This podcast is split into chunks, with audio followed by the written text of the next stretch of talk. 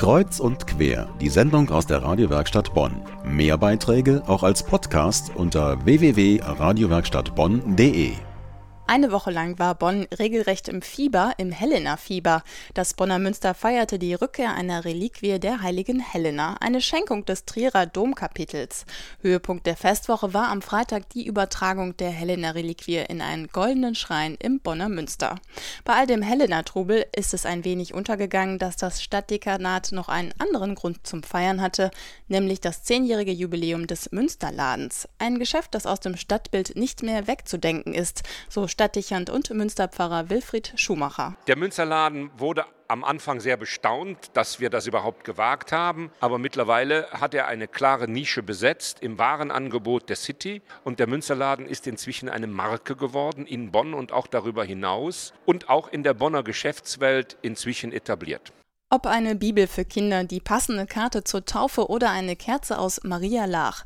Im Münsterladen stehen spezielle Wünsche auf der Tagesordnung, denn hier gibt es ein Angebot wie sonst nirgends in der Stadt. Christliche Literatur, weltliche Ratgeber aus der Region, religiöse Bücher für Kinder und Jugendliche, Kreuze und vieles mehr.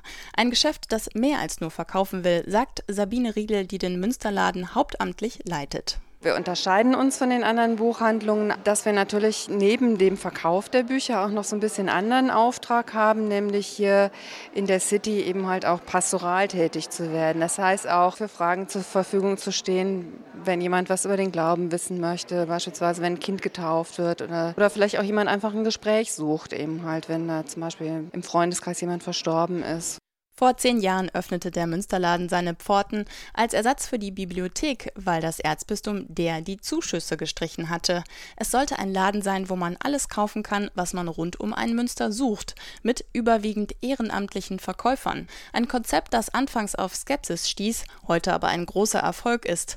Rund 50 Ehrenamtliche engagieren sich als Verkäufer im Münsterladen, so auch Marie-Louise Essel-Becker. Vor sechs Jahren, ich war Beamtin und dann ging ich in die Altersteilzeit und ich wollte aber noch etwas machen im katholischen Bereich. Und dann bot sich das hier an. Das entsprach meinen Neigungen sehr stark. Ich lese gerne. Und dann habe ich mir das hier angeguckt und habe auch die Ausbildung gemacht und seit der Zeit arbeite ich hier.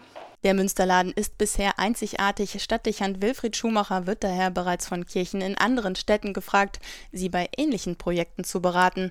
Zu den Verkaufsschlagern gehören derzeit vor allem die eigenen Helena-Souvenirs, wie der Stiftskräuterlikör, die Helena-Praline oder die Helena-Festschrift. Ich habe das Buch der Heiligen Helena hier gekauft, weil ich denke, dass ich dort neue Informationen über das Leben und das Wirken der Heiligen Helena finde. Na, ich gehe insbesondere hierhin, wenn ich irgendwie was Religiöses suche, sag ich mal. Und jetzt suche ich etwas für einen Täufling, kleine erste Bibel und habe was Schönes gefunden. Ich finde es sehr angenehm und ruhig hier und gehe hier einfach immer mal gucken, weil wenn man so mal nach Neuerscheinungen aus dem Bereich Theologie, Spiritualität guckt, dann wird man hier am ehesten fündig. Ich habe jetzt Karten hier vom Bonner Münster gekauft. Man kauft und verschickt so viele Karten, können auch mal von unserer schönen Kirche sein. Der Münsterladen feiert seinen zehnten Geburtstag. Besuchen Sie ihn doch mal. Zu finden ist er in der Gerhard von Aare Straße. Seit der Helena Festwoche sogar mit einem neuen barrierefreien Zugang, der auch zum Kreuzgang des Bonner Münsters führt. Viel Spaß beim Entdecken.